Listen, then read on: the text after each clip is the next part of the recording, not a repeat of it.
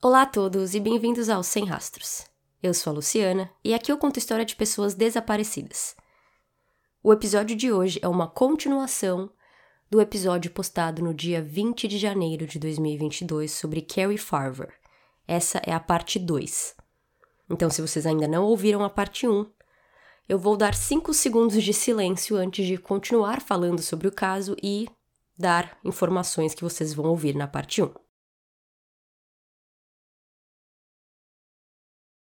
Então, para aqueles que já ouviram o primeiro episódio, eu termino contando que Liz Goliar foi presa pelo assassinato de Carrie Farver e por todo o stalking, ameaças, incêndio e tiro, tudo que aconteceu foi culpa de Liz. E agora, aqui nesse segundo episódio, eu vou explicar como a polícia chegou nela, e muitas outras partes de sua vida que eu até então não conhecia ao ver documentários e ouvir podcasts sobre o caso. Ao ver esses documentários, parecia muito que tudo estava normal na vida de Liz e na vida de todos, até ela conhecer Dave, aparentemente se apaixonar loucamente por ele a ponto de fazer o que fez, e então ser presa por assassinato. Mas ao ler o livro, eu percebi que a vida de Liz nunca foi normal e que ela já exibia sinais muito antes de ter conhecido Dave e de ter cruzado com Carrie em sua vida. Repetindo o nome do livro, se chama A Tangled Web, da autora Leslie Rule. Eu não acho que tem versão em português, e no aplicativo de livros da Apple, no iPhone, o livro custou 12 dólares. Então, mais uma vez, sejam bem-vindos ao Sem Rastros. Hoje eu continuo contando a história de Carrie Farver.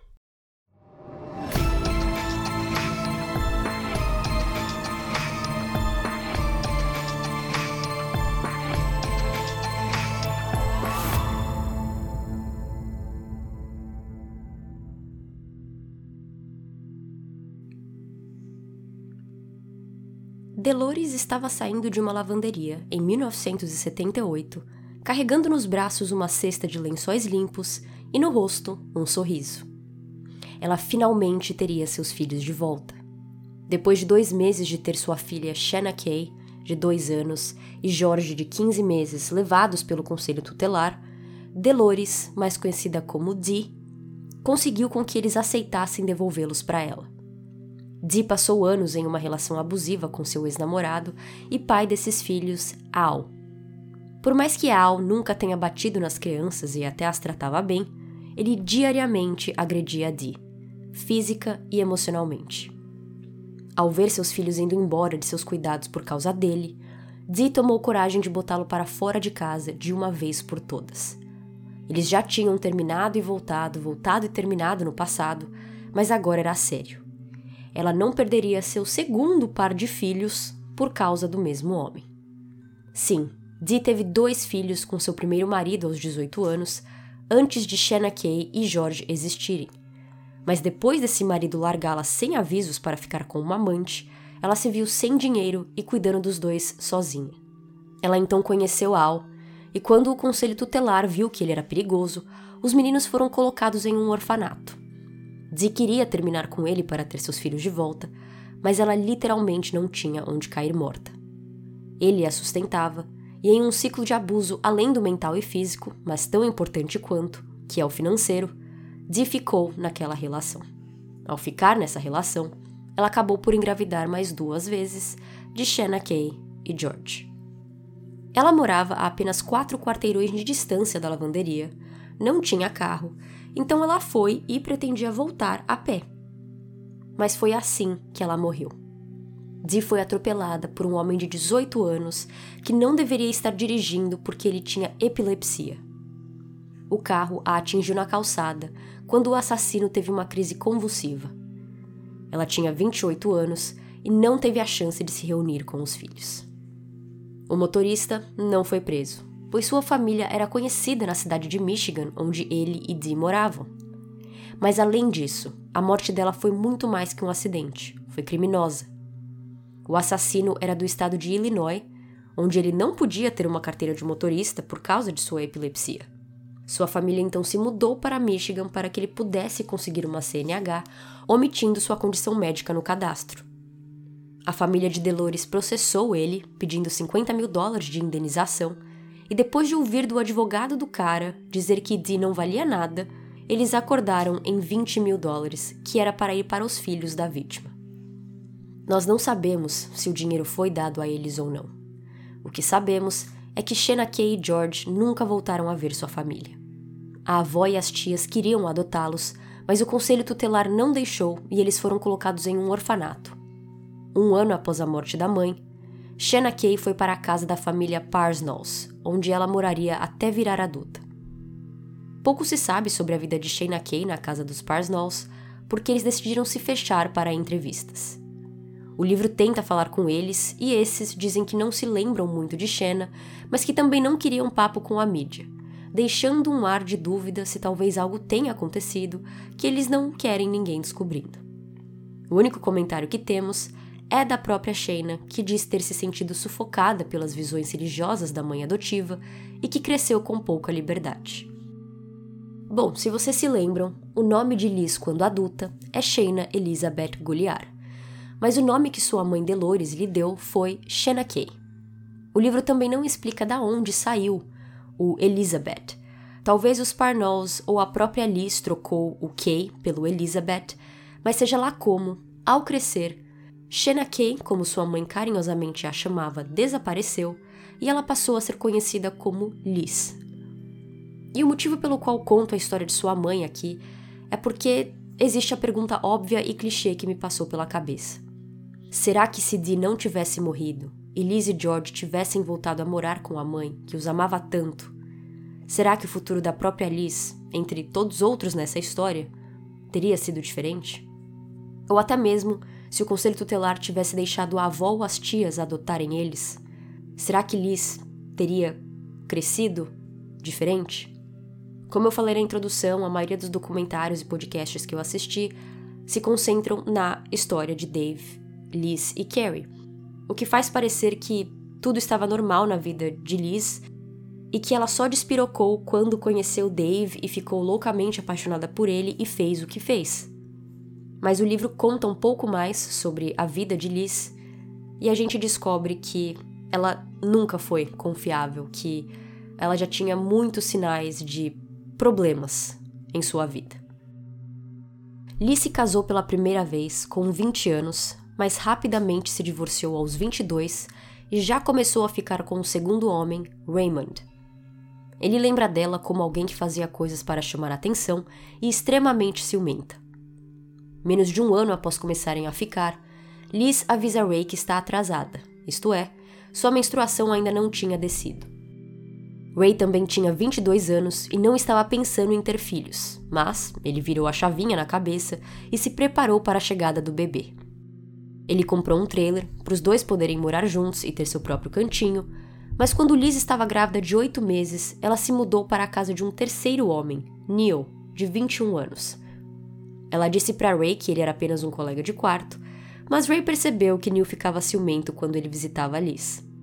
Ele chegou a desconfiar que o filho não era seu, mas quando o baby nasceu em agosto de 1998, ele era a cópia de Ray.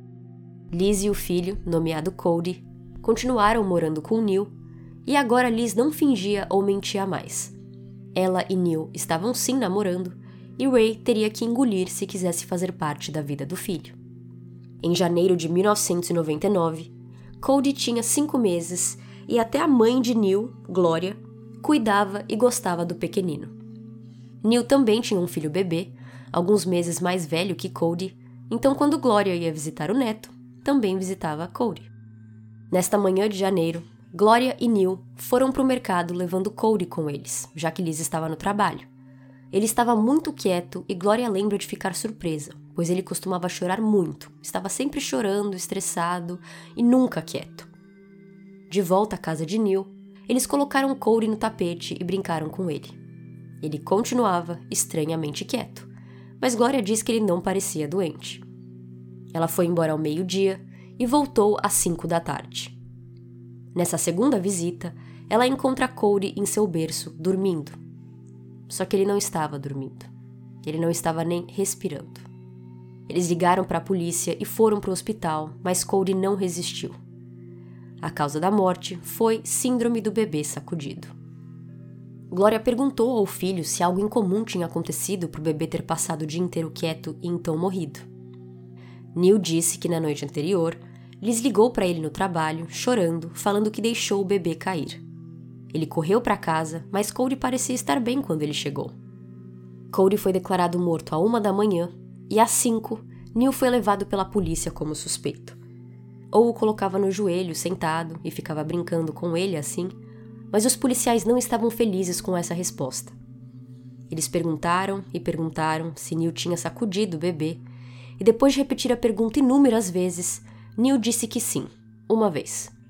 Porém, o médico que viu Cody no hospital disse que sua morte foi causada por 20 segundos ou mais de sacudida violenta e ininterrupta. A insistência dos policiais com Neil fizeram com que ele começasse a pensar que suas brincadeiras mataram Corey quando nem o próprio médico acreditava nisso. O livro até comenta que o próprio site sobre síndrome do bebê sacudido diz que, mesmo não sendo uma boa ideia brincar de pular e jogar bebês para cima, essas ações não costumam causar mortes. Glória também disse que seu filho tinha uma deficiência em aprendizado e era facilmente manipulável, o que os policiais aproveitaram, o colocando numa sala de interrogação logo após a morte do enteado, de luto e choque pelo que aconteceu, repetindo perguntas até ouvirem a resposta que queriam. Liz também usava a ingenuidade de Neil em sua vantagem, e aqui nesse caso ela levou ao extremo. Neil foi preso pela morte de Cody e Liz voltou a ficar com Raymond. Enquanto Ray estava de luto, Liz não parecia abalada pela morte do filho. Um ou dois dias após a morte de Cody, Gloria esbarrou com Liz em um Walmart e ela lembra do quanto Liz parecia feliz, acompanhada de um casal que estava comprando roupas para ela. Se Gloria não soubesse, nunca pensaria que aquela mulher tinha perdido o filho recentemente. Neil foi acusado de homicídio culposo e a polícia até chegou a desconfiar de Liz, mas por algum motivo, eles se viram satisfeitos prendendo Neil e não foram atrás de mais informações. Em seu julgamento, Liz testemunhou contra Neil, colocando a culpa nele. Quando perguntaram sobre a tal ligação, que ela ligou para Neil na noite anterior dizendo que deixou o bebê cair, ela respondeu: Não, eu só liguei para ele para perguntar que horas ele ia sair do trabalho e se precisava de carona. Depois disso, Liz falou que tinha ouvido Glória confessar ter sacudido o bebê.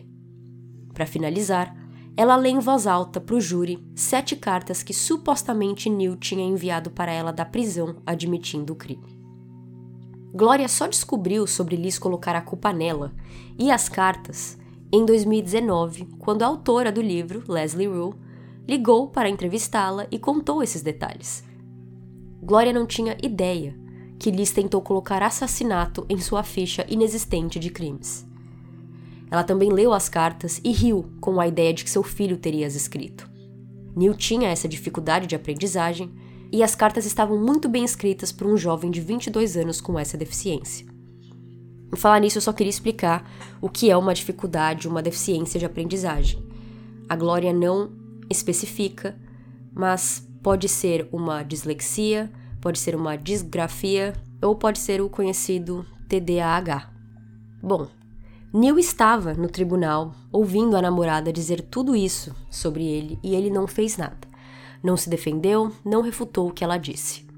Vendo que essas cartas eram o fim da estratégia que o advogado de defesa tinha, em convencer o júri que Neil era manipulado por Liz e que ele estava numa relação abusiva com ela, ele convenceu seu cliente a se declarar culpado e parar com o julgamento. Neil aceitou e ficou preso por oito anos e meio. Ele foi solto sob condicional e segundo o livro, que foi publicado em 2020, Neil hoje está casado com dois filhos e Glória e sua família nunca por um momento acreditam que Neil foi culpado do crime no qual ele foi sentenciado, e sim que Liz se aproveitou dele. Com tudo isso, Liz e Raymond terminaram e Liz se mudou de Michigan para Nebraska, na cidade de Omaha, onde em 2012 ela conheceria Dave Krupa pelo site Plenty of Fish. Mas vamos voltar um pouco no ano de 2003.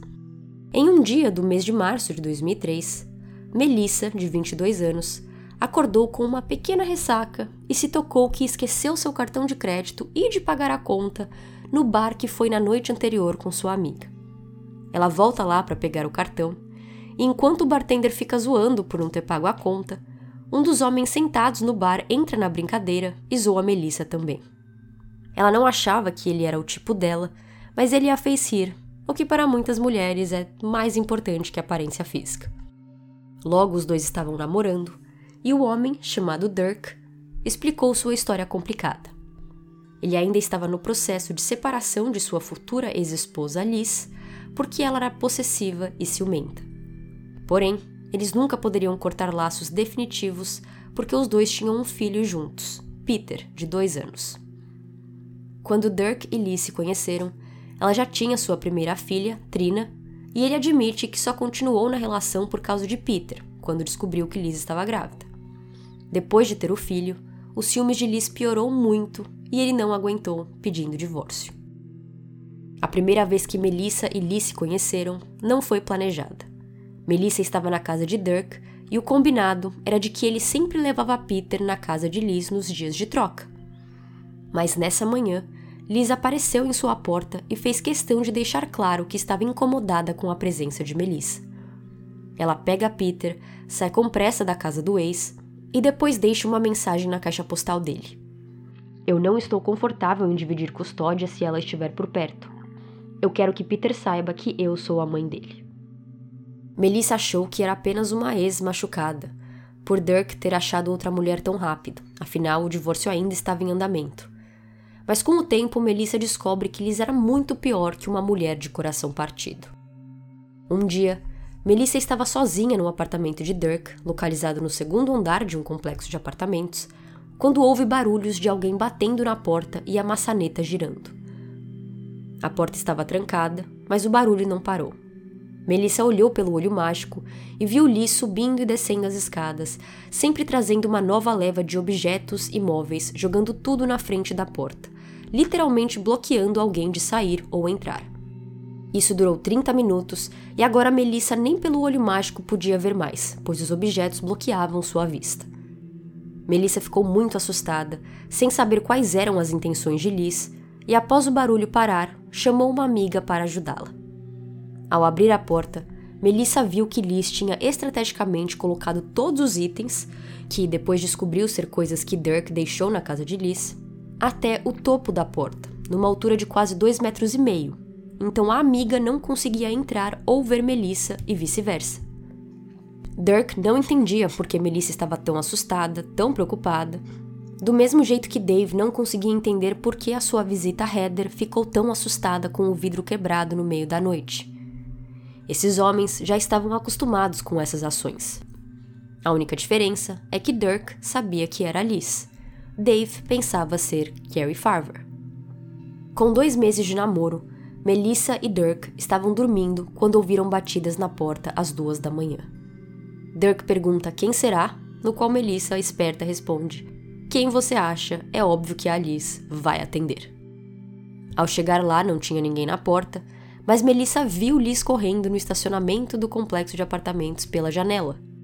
Ela fala isso para Dirk, que diz: ok, pelo menos ela foi embora. Ao sair para trabalhar na manhã após esse susto, o carro de Melissa, um Mitsubishi preto, estava todo riscado e custou quase 4 mil dólares para consertar. Ela parou no trabalho de Dirk, no caminho, para mostrar o estrago, e Liz também estava lá com Peter, Melissa não segura a língua e diz: Eu acho que você fez isso no meu carro, Liz. Eu acho que você mente muito e que você é uma mulher com problemas. Liz nega ter feito aquilo, mas mais tarde, lá estava uma mensagem dela na caixa postal de Dirk. Eu só queria que todos soubessem que sinto muito por como tenho reagido mal, mas eu me lembro de como era quando éramos uma família e como brincávamos com as crianças e sinto sua falta. Melissa acreditou na mensagem Liz parecia estar sendo sincera com as palavras, mas isso não a deixou tranquila ou com menos medo. Dias após o incidente, Liz deu seis cookies de chocolate para ela e Dirk. Quatro estavam numa caixinha com os nomes de Dirk e Peter, e dois em outra caixinha com o nome de Melissa. Ela achou suspeito os cookies terem sido segregados e jogou fora sua caixinha sem comê-los, pensando que Liz estava tentando envenená-la. Sempre que Dirk estava com Melissa e Peter em seus dias de custódia, algo acontecia com Liz, no qual ele precisava parar o que estava fazendo e ir salvá-la. Ela também fazia isso, de ligar para ele e falar que o carro quebrou, por exemplo, quando Peter estava com ela, fazendo com que Dirk também corresse para ajudá-la, pois não gostava da ideia de seu filho em uma situação de perigo. Liz fazia de tudo para atrapalhar um momento a sós de Dirk com Melissa. Ela também parecia ser onipresente. Às vezes tudo parecia quieto e ok, e então Melissa via o carro de Liz passando pelo prédio de Dirk, ou seu carro estacionado com Liz dentro, sentada, sem fazer nada, e indo embora um tempo depois. Em 2003 ainda, Melissa trabalhava como assistente de farmácia. Meses após começar a namorar Dirk, adivinha quem tinha se inscrito no curso de farmacêutica em uma faculdade? Liz então colocou apliques em seu cabelo. Liz era morena com cabelos médios e Melissa, loira, cabelão quase até a cintura. Depois, Liz avisou Dirk que estava procurando por um novo carro e que queria um Mitsubishi preto. Dá para ver o que está acontecendo aqui. Liz estava copiando tudo de Melissa.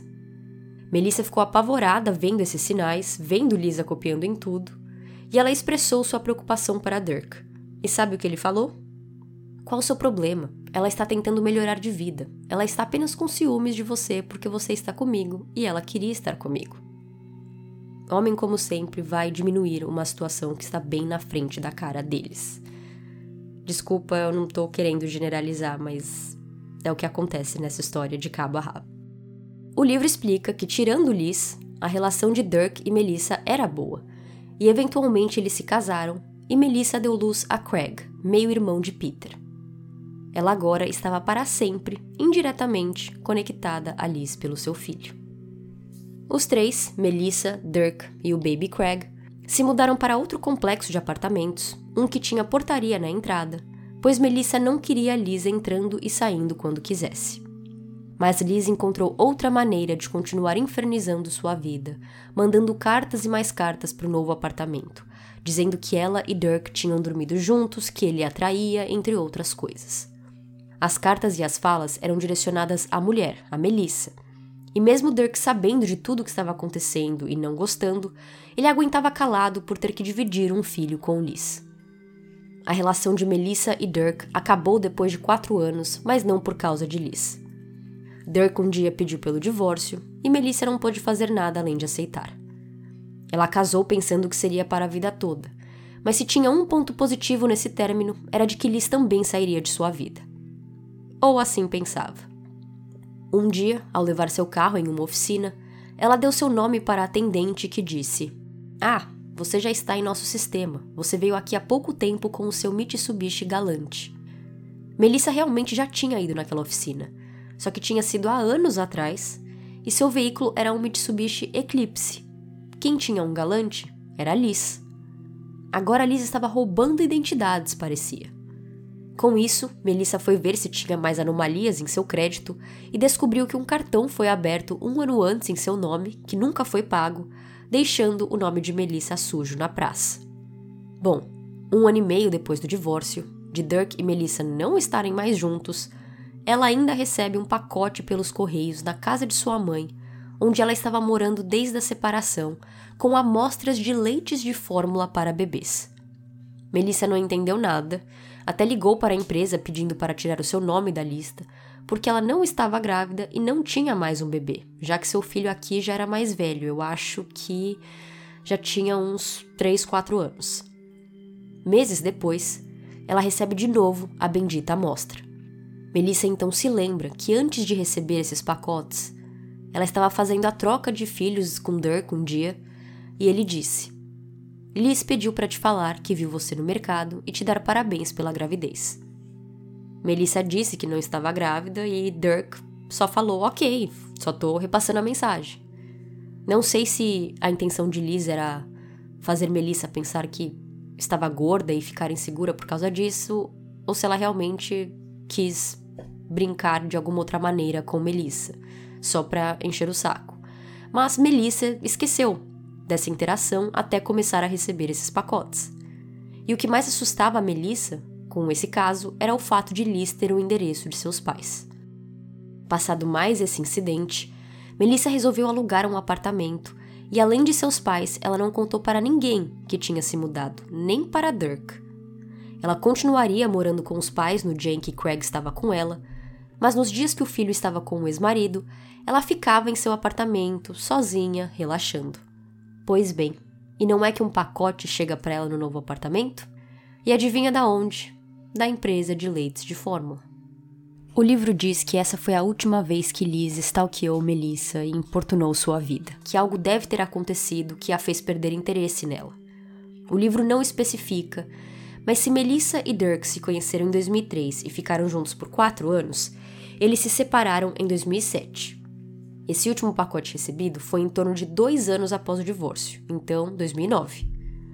Seja lá o que aconteceu com Liz para ela parar de importunar Melissa, ainda não tinha sido Dave ou Carrie. Dirk tinha começado a namorar uma outra mulher logo após se divorciar de Melissa, então pode ser que seu foco tenha mudado para uma próxima vítima. Mas, caso a minha linha do tempo não esteja correta e esse último pacote que Liz mandou para Melissa tenha sido em 2010, nós então temos um motivo. Garrett Sloan. Garrett, que sempre teve um peso ioiô, como o livro descreve, que é quando o peso de alguém oscila muito para cima e para baixo, tinha acabado de perder 23 quilos em 2010 e com seus agora 115 quilos e 37 anos, ele se sentiu finalmente confiante em tentar conhecer mulheres. Ele nunca teve muita confiança por causa de seu peso, tendo poucas experiências românticas até então, mas não mais. Ele entrou em um desses sites de relacionamento e conheceu Liz Goliar. Ao contrário de Dave, que estava procurando se divertir e ficar bem longe de relacionamento sério, Garrett queria o contrário. Ele não saiu com Liz para transar e tchau. Ele queria conhecer alguém para entrar numa relação. Os dois começaram a ficar mais sério e era claro que Garrett tinha uma autoestima baixa pois ele não conseguia acreditar que Liz, magra, pequena e bonita aos seus olhos, estava interessada nele. Ela também só mostrava afeto quando eles estavam a sós. Em público, ela era fria, mas Garrett diz no livro que ele estava feliz de receber qualquer afeição, mesmo que escondido. Liz falou para Garrett que ela não tinha muitas esperanças no departamento de amor, porque tinha sido muito destratada em suas relações anteriores e que os homens a usavam. Garrett prometeu ser diferente, porque ele realmente era diferente. Lee se mostrou ciumenta com Garrett, e aqui ele tinha duas opiniões contrárias. Por um lado, ele achava que os ciúmes de Liz, que era pequeno e retido comparado com como ela foi com Raymond e Dirk, era um sinal que Liz gostava dele. Por outro lado, uma relação só sobrevive de honestidade e ele não dava razões nenhuma para Liz ter ciúmes. Por mais que os dois estivessem numa relação, Liz sempre foi estranha com Garrett. Às vezes ela demonstrava um certo carinho, mas muitas vezes era fria e até mesmo interesseira. Garrett era um bom homem e realmente gostava de Liz, o que só facilitava a manipulação dela sobre ele. Um exemplo mencionado no livro é quando Garrett encontra Liz com sua irmã e um homem na piscina do prédio dele, sem Liz ter avisado que ela ia para lá. Quando ela o vê na piscina, ela continua a ignorá-lo. Liz, lógico, contornou a situação quando depois Garrett falou para ela que estava chateado com o que aconteceu. Como assim você não confia em mim? Quer dizer que eu não posso falar com homens além de você? Se eu quisesse te trair, por que eu traria o cara para a piscina do seu prédio? Garrett empurrou as partes negativas da relação para fora de sua mente, se concentrando apenas nas boas. Liz tinha dito a Garrett sobre sua pequena empresa de limpeza e várias vezes ela pedia para ele cuidar de seus filhos enquanto trabalhava à noite. Garrett sentia pena de Liz, que trabalhava tanto e mesmo assim mal tinha dinheiro. Ele sempre estava pagando por tudo, incluindo contas de luz dela. Em um certo ponto, ela até disse que estava trabalhando em dois empregos, em sua empresa de limpeza e enfermeira, mas mesmo assim ela nunca tinha dinheiro. Liz acabava por depender de Garrett em várias situações, e ele sempre estava disposto a ajudar a namorada. Em julho de 2012, Garrett sentiu Liz se distanciar quando ela estava passando tempo demais em seu celular, trocando mensagens com um certo mecânico. Assim como ela fez com Raymond, dizendo que Neil era apenas um colega de quarto, Liz tranquilizou Garrett dizendo que Dave era apenas um amigo, um mecânico a ajudando com seu carro, o que era uma mentira.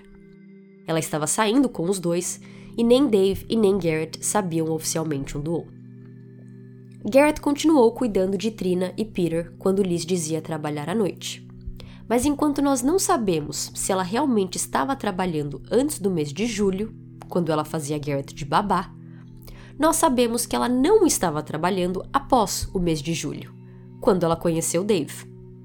Ela dizia que estava indo trabalhar para o Garrett, mas na verdade ela estava saindo com Dave. Garrett continuava achando que ele e Liz estavam em uma relação monogâmica e duradoura, enquanto ela o fazia de babá dos filhos enquanto saía com Dave e outros homens. Quando Dave e Liz se conheceram no Plenty of Fish e começaram a sair, Dave percebeu que ele não se conectava com Liz em muito mais que sexo. Depois daquele quinto encontro onde ele a beijou pela primeira vez, eles se viram quase todos os dias por duas semanas e Dave já cansou. Além do sexo, ele precisava de alguém que o desafiasse intelectualmente, como o livro explica, e Liz não era essa pessoa. Se Dave demonstrou sua falta de interesse em ter algo mais sério com Liz, ela não percebeu ou não se importava. Ela tentava passar todo o seu tempo livre com ele e sempre ficava perguntando o que ele tinha feito no dia tal e tal que eles não se viram, no qual Dave respondia que não era da conta dela. Muitas dessas vezes também Dave tinha ido para algum encontro, o que em qualquer situação seria estranho ele contar para uma ficante. Com a insistência dela, Dave passou a ter que ser mais direto, mas sem ser grosso, dizendo que ele estava apenas interessado em continuar se pegando, mas nada de mais, mais sério que isso. Ele também teve que parar de responder que o que ele fazia em seus dias solo não era da conta dela e falar na lata que ele tinha encontro com outras mulheres para ver se Lee se tocava e desgrudava um pouco, mas não adiantava. Ela começou a ter o hábito de ir na casa dele nos dias que ela sabia que ele tinha um encontro e seduzi-lo, para que ele fizesse sexo antes do encontro e não tivesse energia para fazer com a mulher que ele veria horas depois. Dave demorou um pouco para perceber esse plano de Liz, mas ele não se importava, porque não estava dando certo. Eu não sou tão velho assim, ele diz. Depois de jantar e conversar com o meu encontro, já tinha dado mais do que tempo para eu conseguir ir para o combate de novo se eu quisesse. Dave até chegou a dizer para Liz: Tem mais homens no mundo que eu. Sai um pouco, conheça outros homens, vai transar com alguém. E Liz respondeu que não, porque ela não era como ele, ela não queria fazer isso. Sendo que ela estava fazendo isso, pois ela continuava namorando Garrett. Dave também chegou a dizer que a ajudaria a fazer um novo perfil no site Plenty of Fish, depois que ela disse ter apagado dela, mas ela não quis. Dave de verdade gostava de seu tempo com Liz, do sexo, das noitadas em bares, festas, etc. O que ele não gostava era do grude e insistência dela com coisas que ele deixou claro desde o começo e que ele achava que ela estava de acordo. Com um pouco mais de intimidade, ela começou a reclamar até do tempo que ele passava com os filhos dele. Mas nós sabemos que o problema não eram os filhos, e sim a mãe e ex de Dave, Amy Flora. Liz tinha ciúmes dela e pensava que pelos dois ainda terem que se ver por causa dos filhos, eles acabariam voltando, sendo que nem Amy e nem Dave tinham a menor vontade de ficarem juntos novamente. Dave chegou a terminar a ficada com Liz várias vezes, mas uma, duas semanas se passava e ela ligava para ele, pedindo ajuda com algo, e eles voltavam a se ver. Dave também era muito bonzinho, e mesmo tendo sido sincero e direto com Liz várias vezes sobre suas intenções, Liz continuava a desafiar limites e ele não tinha coragem de ser grosso com ela e terminar de vez a ficada. Ela aparecia várias vezes de surpresa em seu apartamento, já o beijando e iniciando contato físico, e ele não tinha coragem de falar para ela ir embora, além das vezes que ele estava ok com uma sessão de sexo não planejada. O plano de Dave era praticamente torcer torcer que Liz entendesse de uma vez por todas que ele não teria mais nada com ela além de uma relação casual e decidisse então continuar com ele nesse acordo ou cair fora de uma vez por todas por eles não quererem a mesma coisa. Em setembro de 2012, Liz tentava ter conversas mais sérias e profundas sobre sentimentos com Dave. E quando ele dava respostas vagas, Liz via aquilo como um homem que não sabia se expressar que tinha medo de expressar seus sentimentos. O que você sente por mim? lhes pergunta Dave. Ele fala que ela era bonita, ele gostava dela, mas que ele nunca entraria numa relação com ela. Dessa frase, composta por três fases, o que vocês acham que Liz ouviu? Só as duas primeiras. Ela era bonita e Dave gostava dela. Ela tinha chances. Essa parte me fez lembrar aquela cena famosa do Debbie Lloyd, que a moça fala pro Jim Carrey que as chances dele era uma em um milhão. E ele então sorri e fala: Então quer dizer que eu tenho uma chance. Liz fez uma proposta para ele. Que tal eles tentarem ficar juntos? Só os dois, por um mês. Dave se pergunta por que ela estava tentando fazer com que ele concordasse entrar em qualquer tipo de relação, mesmo uma teste por quatro semanas, se tudo que ele falou até aqui foi de que ele não queria entrar em relação nenhuma. A primeira vez que Liz mandou mensagens com essa oferta, ele ignorou.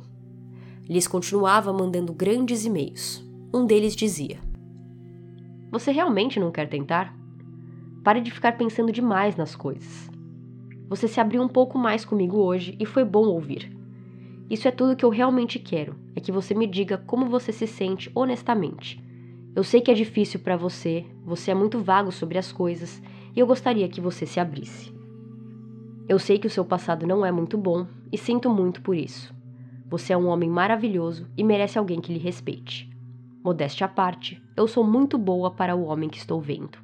Eu mereço alguém como você, finalmente. Dave já tinha comentado sobre ter seu coração partido no passado, assim como ela falou do dela para o Garrett, e assim como Garrett, Liz pensou que a razão por Dave não se abrir ou não querer uma relação era por causa desse passado, mas que se ele desse uma chance a ela, ela iria ser a melhor namorada do mundo e dar tudo o que ele merecia. Dave respondeu a um dos vários e-mails de Liz assim: eu estou preparado para entender que você quer mais e vai perguntar de novo. Você está preparada para ouvir não de novo? No qual ela responde talvez e contorna aquela situação para virar vítima, dizendo que não entende porque Dave não quer ter nada sério com ela e que deve ter algo errado com ela. Liz insistiu tanto com essa ideia deles tentarem algo mais sério por quatro semanas que depois de ignorar e dizer não, Dave acabou por aceitar. Nessa mesma época que ele aceitou fazer isso com Liz, ele já tinha conhecido Carrie. Mas ele cumpriu sua parte do acordo e não saiu com ninguém naquelas quatro semanas. Liz esperava que o mês terminaria com ele se tocando quanto ela era incrível e que ele deveria sim namorar com ela e só ela. Mas Dave mal prestou atenção nela durante o tempo.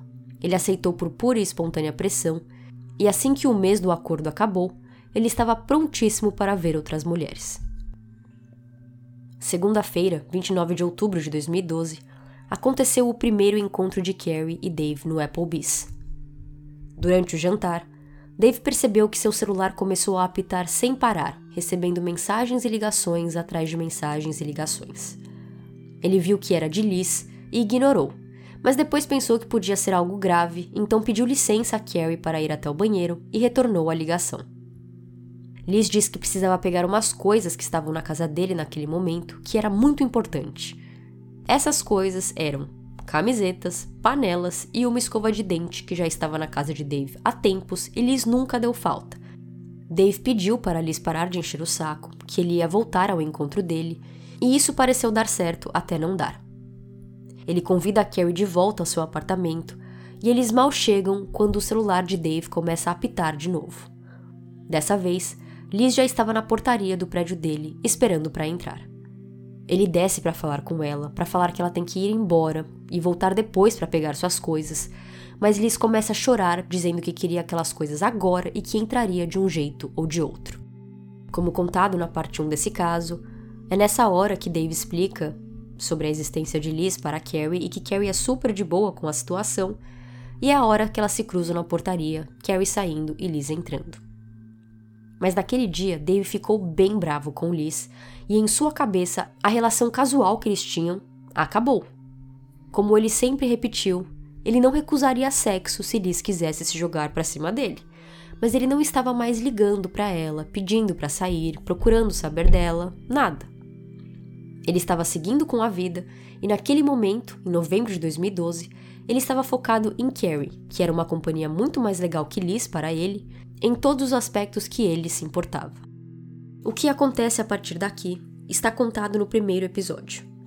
Carrie desaparecendo, Dave e Liz sendo stalkeados. Enquanto isso acontecia, Liz não contou nada para Garrett. Não contou sobre o incêndio na sua casa, as mensagens que recebia. Liz estava literalmente vivendo duas vidas.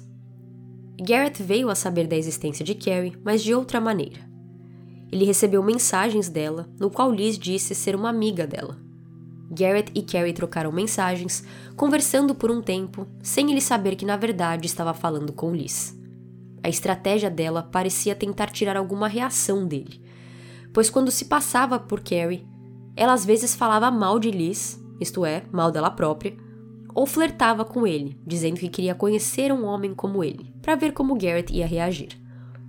Ele cortava essas conversas pela raiz, e se Liz fez isso para ver se Garrett era um bom homem, ela com certeza confirmou e não se importou, já que ela estava vidrada em Dave Krupa. Garrett não deu bola para as investidas da tal Carrie e reportava a Liz sempre que recebia mensagens da amiga falando mal dela. No início de 2013, Liz finalmente contou para Garrett que estava sendo stalkeada online, mas deixando detalhes de fora, como o fato de estar com outro homem e da tal stalker ser Carrie. Ela provavelmente resolveu contar isso naquele dia específico, pois horas depois, Garrett recebeu uma ligação do policial Phillips para conversar com ele sobre o caso. Phillips conta tudo para ele, sobre ela estar numa outra relação com Dave e sobre Carrie ser a stalker. Ao repassar toda a história para Liz, ela diz a Garrett que Phillips tinha entendido a história errado.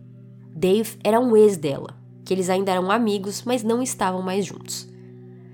De novo, como pode Garrett não confiar nela? A conversa terminou, mais uma vez, com Garrett se sentindo culpado de pensar aquelas coisas horríveis sobre a namorada. Ele pensou que Phillips pode ter dito aquelas coisas para ver se ele reagiria de alguma maneira.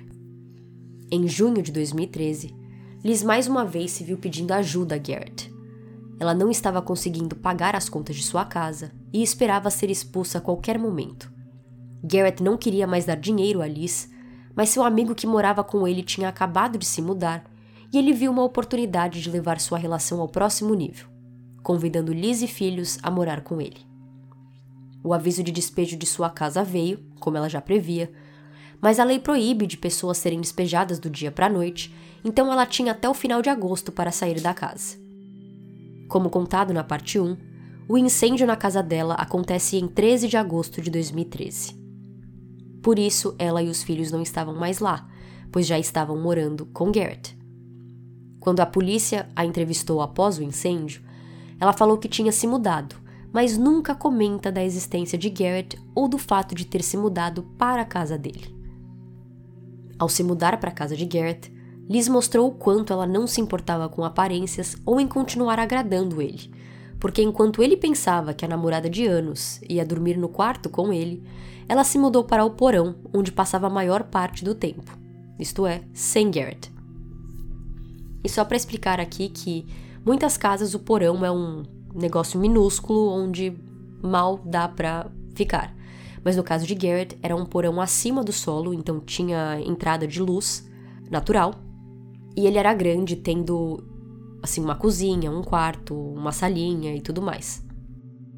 Garrett logo percebeu que os dois passaram a ter uma relação de colegas de quarto, assim como ele tinha com seu amigo que morava lá antes. A diferença é que seu amigo pagava aluguel e despesas. Liz nunca deu um centavo a Garrett. Ela também mal cozinhava, mas quando decidia cozinhar, fazia comida só para ela e as crianças. Ela também não limpava sua bagunça. Rapidamente, Garrett se arrependeu de ter convidado Liz para morar lá, mas pensou que se continuasse não cobrando dinheiro dela, ela economizaria muito mais rápido e poderia sair de lá o quanto antes. Por isso, Garrett bonzinho nunca nem tentou pedir dinheiro que ele merecia de Liz, deixando-a viver de graça.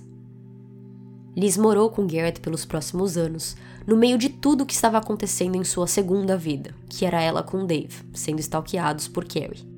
Desde que Carrie desapareceu, o caso dela estava aberto, mas não parecia ter ninguém focado nele, procurando por ela. Isto é, até o começo de 2015. Eu estava editando o episódio até aqui e percebi que já tem 45 minutos de áudio, sendo que eu ainda devo ter entre 30 e 50 minutos do resto da história. Então esse episódio ficaria uma hora e meia. Por causa disso, eu resolvi dividi-los em duas partes. Então eu não acredito, mas esse caso vai ter três partes. E eu vou liberar esse episódio agora enquanto eu continuo trabalhando e finalizando a parte 3. Então é isso. Aguardem para mais um episódio. Até mais. Tchau, tchau.